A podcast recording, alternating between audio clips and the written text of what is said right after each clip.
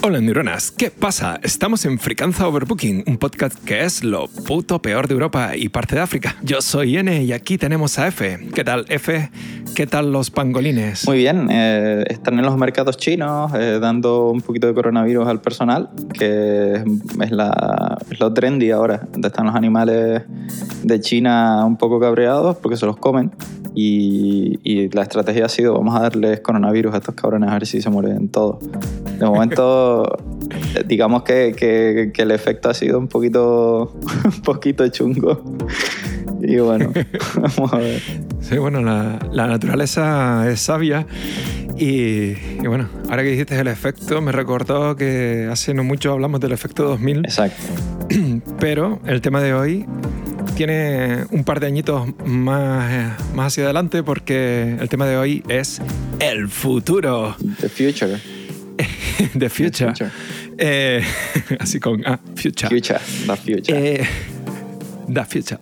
La- bueno, eh, una pregunta así clave que ¿qué es el futuro? ¿La calvicie es el futuro? Sí, sin duda. Eh, sobre todo para la mayoría de hombres, eh, la calvicie o las canas, y en algunos casos ambas dos, o en muchos casos ambas dos, eh, es el futuro de- del hombre, sin duda. Pues sí. Y de algunas mujeres, pero en ese caso suelen ser por problemas. Nosotros ya es por natural, cosa natural ya. Pero, pero luego la gente se queda calva, pero le sale más pelo en el pecho, en la espalda y... Sí. y no sé, Calvos pero alegres, esa es la, esa es la filosofía. Ese es el, au- el auténtico mal. El, Sí. el futuro nos depara el mal. Es como si, como si se hubiera invertido ¿no? el, el- el funcionamiento del cuerpo. O sea, a medida Sí. que ese, ese viejo se va a tomar por saco todo, se, se desequilibra de tal manera que, que el pelo que te debería salir en la cabeza te sale en, en el cuerpo. En el culo. Y, sí, por ejemplo. Y, y ya es como, bueno, eh, yo, yo estoy de salida, ¿sabes? Es como el cuerpo, yo estoy de salida, ya me da igual todo. Voy a, a hacer crecer el pelo donde me dé la gana. Y, Pues y ahí sí. te quedas, ¿sabes? Disfrútalo. No. Ahí- Aquí tienes esta novedad para alegrarte la vida.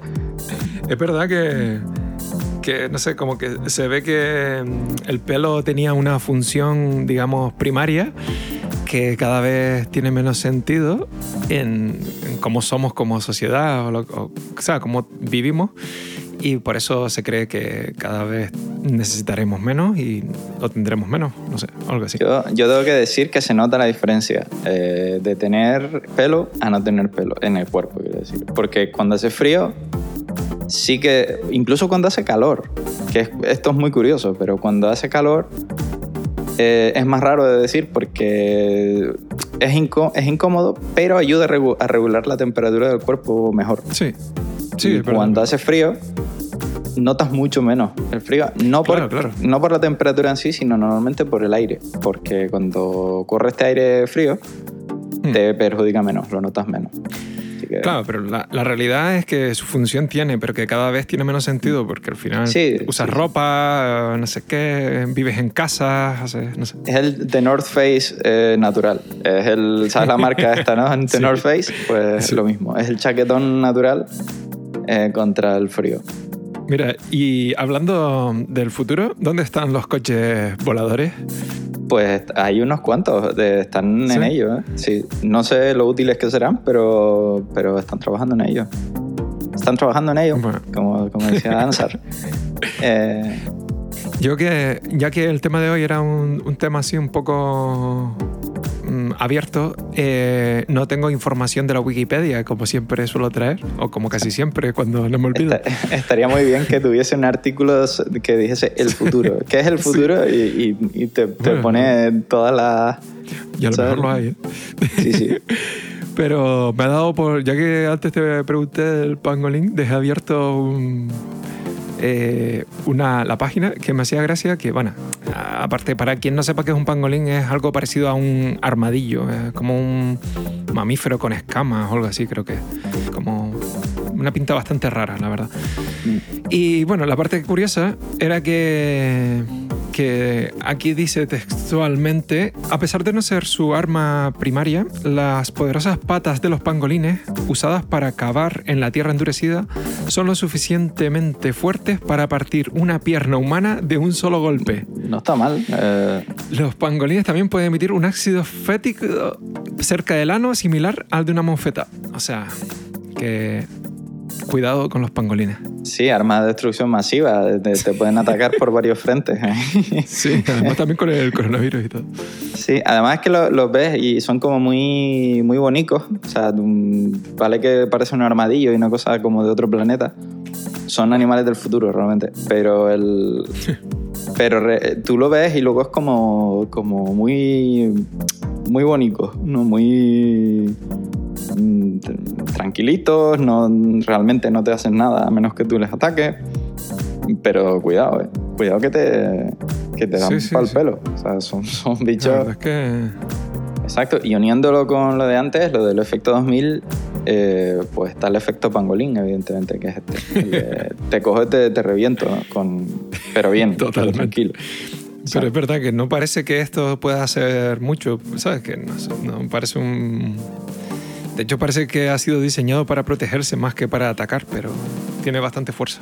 Sí, como los armadillos. Realmente tú ves un armadillo y el armadillo es como, no tengo nada, no, no puedo defenderme de ninguna manera porque soy una- un, un bicho que, que no tiene muchas capacidades, a menos Sí. que sea algún bicho chiquitito, ¿no? Hmm. Pero contra los grandes estás jodido. O sea, no, no tiene ninguna posibilidad. Salvo porque el caparazón que tienen es súper duro y no, y no les hacen absolutamente nada.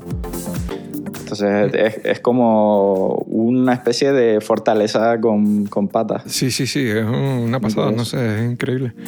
Bueno, ahora viene la, la parte de nuestro patrocinador.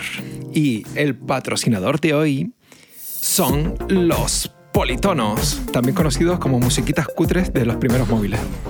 Mm, Que viene muy bien, además con el tema que estamos tratando hoy, lo de los politonos y el futuro. Eh, futuro. el futuro es la vuelta de los politonos con el politono de Nokia. El, Sí, que es de una canción, creo, clásica, si no me equivoco, Sí, de es, piano. es clásica. pero, pero al final ya nadie es, o sea, tú lo oyes en esa canción clásica y dices, esto es el tono de Nokia. Y Sí. realmente tú imagínate, ¿no? Que ese, ese fuera el, el origen, que, que quien creó esa canción dijo, hostia, voy a hacer esto para Nokia, la voy a colar aquí porque me ha quedado muy bien, eh, pero la canción se hizo mucho antes de que existi- existiera Nokia y todo eso. El tío eh, realmente fue The Future mu- eh, Musician. musician. O sea, el tío el tío lo vio con, con vistas al futuro, de decir, yo voy a dejarlo así, que esto para un teléfono hasta que te cagas. Claro. Y el teléfono a lo mejor no estaban inventados, o sea, no, está, está muy bien. Estaba ya pensando, bueno, esto, esto lo van a usar para dispositivos en el futuro que ya veremos lo que... Pero Exacto, esto está aquí, yo lo registro en las GAE y, y ya va la- y para el futuro. Pero está- mira, una cosa curiosa es que me pasó justo con ese tema, que es que yo la primera vez que lo escuché, realmente, que yo recuerde, lo, lo escuché en el Nokia, ¿sabes? Y entonces, mm, vamos, que cuando yo escuchaba eso pensaba, tío, qué melodía más absurda. Pero cuando lo escuché por primera vez a piano, dije, joder, es que esto tiene todo el sentido del mundo, pero es que en tono de móvil suena a puto disparate sin sentido. Ahí todo chungo. Todo.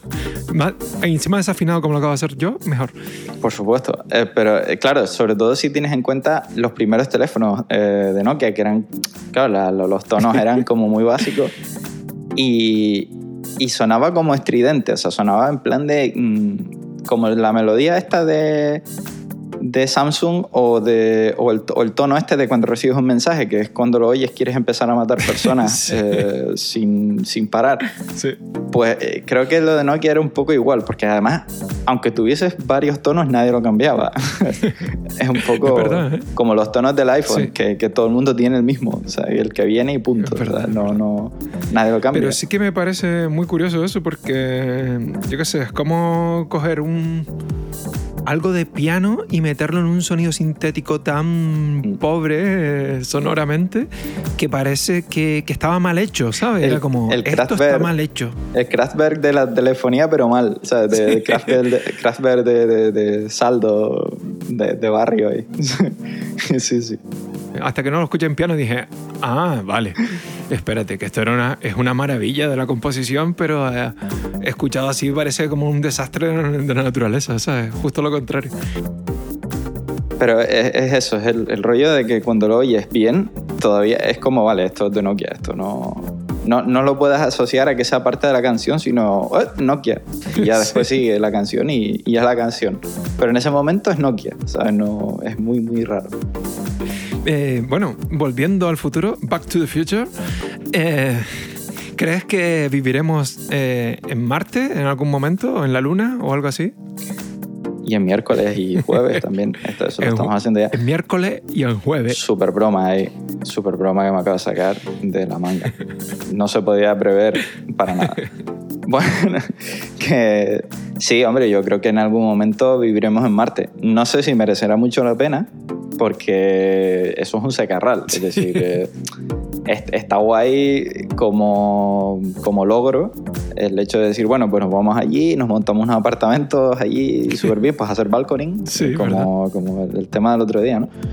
Eh, los turistas ingleses irán ahí a hacer balconing en, en, en balconing espacial en Marte, pero claro, no hay atmósfera, no hay prácticamente nada, no hay agua Pues sí. y todo es como que lo tienes que llevar de aquí, entonces es como irte de picnic pero extremadamente caro y absurdo porque te vas a un sitio en el que si, si te quedas sin, sin Oxígeno, el- lo que sea. los elementos básicos, mueres. Sí, sí, es verdad. Tal cual. Tiene- o sea que- pero yo creo que sí, que, que será, claro. Yo, bueno, no sé, yo creo que realmente es un poco disparate. O sea, si te vas a un planeta, que sea un planeta que se pueda aprovechar los recursos de ahí, porque si no, que- no sé. Puedes irte a Venus, por ejemplo, que, que es más o menos lo que nos espera con el, con el efecto invernadero. Eh, o sea que Venus eh, es un sitio muy acogedor. Sí, sí. Solo hay 400 y pico grados unos en, gases en la superficie, ácido sulfúrico en la atmósfera, que, que básicamente todo lo que aterriza ahí se lo funde en Sí. cuestión de, de horas. No, sí, es, Sí. es curioso como... Bueno, no sé, algún día hablaremos también sobre planetas y cosas así, porque la verdad es que es, es bastante... Como que hay un planeta habitable, como un porcentaje muy bajo. Pero me hace mucha, mucha gracia cuando, cuando dicen, no, es un, un planeta que está en la, en la zona habitable, y luego te dicen, no, sí, pero es que hay temperaturas son de 400 grados durante el día y menos 8000 por la noche. Y tú, joder, súper habitable, es una maravilla. ya, ya, por ahora. ¿no? Por eso digo que tiene que darse muchas, muchas circunstancias curiosas. Pero, no sé. Eh, Sí, ah, no sé, es un concepto de habitabilidad un poco distinto al que creo que todos tenemos en la mente, ¿no? Para un científico es como, no, no, si eso, está, son unas condiciones cojonudas. y lo dices, tú, sí, vale, pero mm, es decir, út- útil, útil tampoco es Ya. que sea, ¿no? como te, te quedas en el Ecuador ahí, a lo mejor, ¿no? Que- O sea, está solo a 4.000 años luz, aquí al lado. vamos. Realmente está ahí al lado, o sea, a nivel espacial sí, sí, sí. está ahí al lado, pero que, que- que no. Sí, O sea, que el problema para es que a una velocidad actual más o menos tarda mm, 50.000 años en llegar y claro, no te, no te da, O con un par de sí. no te da tiempo. No, no, no. Con los tuppers de tu madre no te da, sin duda. O sea, es así. Eh, ¿Crees que, que la película, bueno, la, la trilogía de Back to the Future, o sea, Regreso al Futuro, eh, es un, tiene una visión correcta del futuro? ¿Te gusta su, su visión futurista? Ojalá, ojalá fuera, pero no, no tiene pinta. No, lo ve, creo, co- de una manera un poco más benevolente casi de lo que, de lo que es. Porque no recuerdo ni siquiera qué año iban, no sé si era el 2029 o 2030. y no, creo que era no recuerdo. 2018 o 2020 o algo así.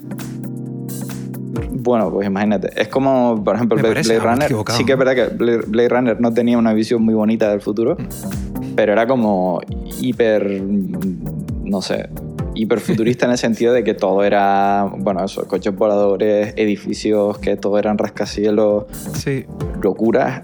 Eh, por supuesto, el clima ha hecho un Cristo por culpa nuestra, eh, como no puede ser de otra manera. Eh, pero que sí que era como muy, muy futurista, pero decadente, ¿no? la decadencia está clara. pero... ahí tienes razón, creo que, por ejemplo, Blade Runner es demasiado mm, destructivo y, mm. Yo qué sé, y Regreso al Futuro es mm, demasiado benévolo. Entonces, sí, se ve como muy bonito, ¿no? Lo de... Eh, creo que, no, y también como que el avance no ha sido tanto. Vale, creo que se ve los skate voladores, eh, se ve, los, bueno, los coches sí, vale. Pero luego también está, por ejemplo, que hacen las pizzas chiquititas y se hacen grandes y tal. Eso, eso creo que es lo que estamos esperando todos.